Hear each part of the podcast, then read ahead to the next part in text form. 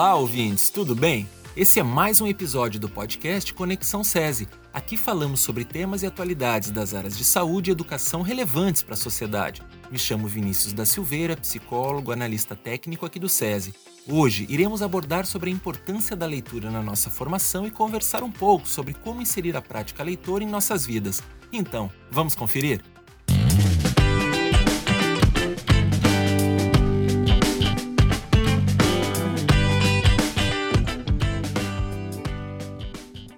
Para falar sobre essa temática, a nossa convidada de hoje é a colega Liege Alves, bibliotecária da Escola SESI de Ensino Médio Albino Marques Gomes, de Gravataí.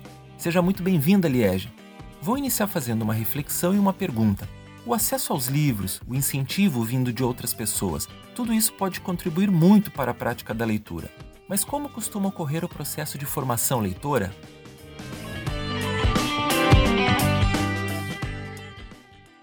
Muitas pessoas, a leitura precede a alfabetização. Quando o adulto lê ou conta histórias para uma criança, instiga nela a subjetividade, a imaginação e a criatividade.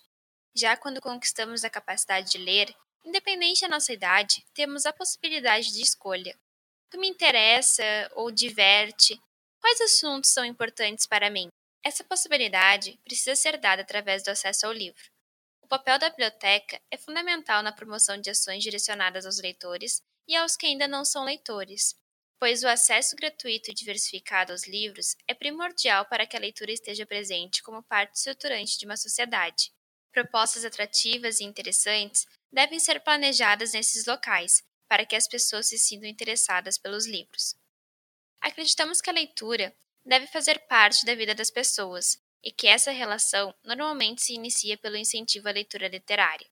Tal incentivo parte da biblioteca, mas também da escola ou de casa. Mas é importante que os estímulos sejam acompanhados do exemplo. Somente quem lê é capaz de motivar e colaborar com a formação de novos leitores através do encantamento.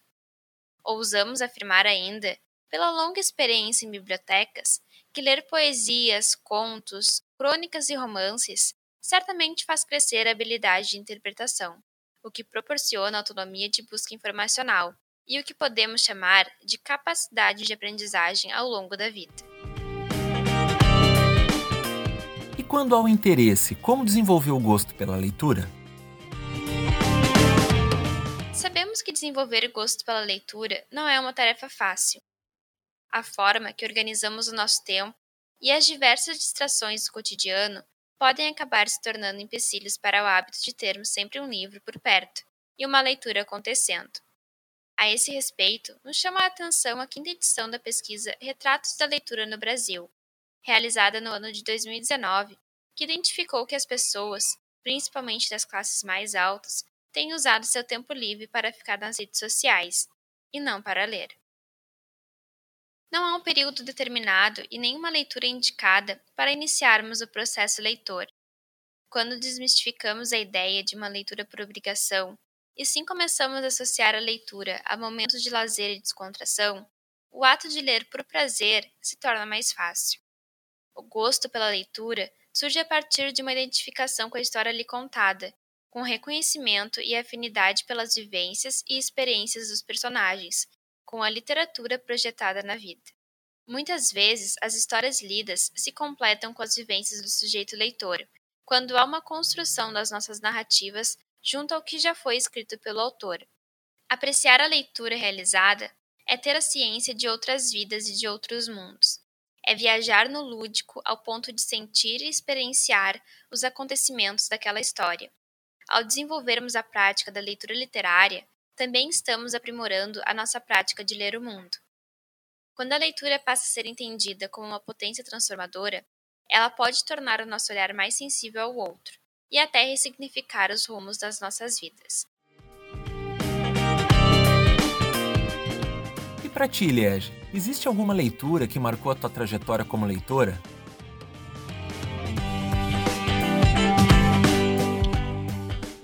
A leitura tem um significado muito próprio, muito íntimo para cada um, mas de alguma forma acredito que todos somos tocados de maneira muito especial pela poesia, esteja ela presente em uma cantiga infantil, em uma música ou em poemas clássicos. Pensando nisso, eu indicaria as poesias de Fernando Pessoa. Esse poeta português, ele utilizou também os heterônimos de Alberto Caeiro, Álvaro de Campos e Ricardo Reis. Para cada heterônimo, percebemos uma personalidade, um tom diferente na sensibilidade da escrita. No poema Isto, Pessoa discorre sobre o seu processo de criação. Dizem que finjo ou minto. Tudo o que escrevo. Não. Eu simplesmente sinto com a imaginação. Não uso o coração. Tudo o que sonho ou passo, o que me falha ou finda, é como um terraço, sobre outra coisa ainda. Essa coisa que é linda. Por isso escrevo em meio do que não está de pé, livre do meu enleio, sério do que não é. Sentir? Sinta quem lê. A maioria de suas obras estão disponíveis no portal Domínio Público, uma biblioteca digital que pode ser acessada em qualquer navegador de internet. Que maravilha! Obrigado pela dica de onde encontrar as obras de Fernando Pessoa para quem tem interesse em conhecer mais os poemas desse autor. Para finalizar, você poderia falar sobre o Dia da Leitura SESI?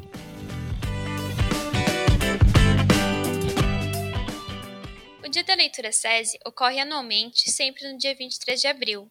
É um evento que propõe que toda a população gaúcha dedique alguns minutos à leitura. Para tanto, organizamos ações por todo o estado, promovendo a leitura de forma dinâmica e atrativa para crianças, jovens e adultos. Nesse ano, por conta da necessidade de isolamento social, o evento ocorrerá inteiramente de forma online. Portanto, gostaria de fazer convite para que todos acompanhem a nossa programação através das redes sociais do SESI, e pelos links que serão disponibilizados. Então é isso, pessoal. Acompanhe mais sobre temas da educação no nosso site cesrs.org.br e nas redes sociais. Em breve, um novo podcast Conexão SESI com mais conteúdo para vocês. E lembre-se, em tempos de pandemia, use máscara, higienize as mãos e cuide-se. Um grande abraço e até lá!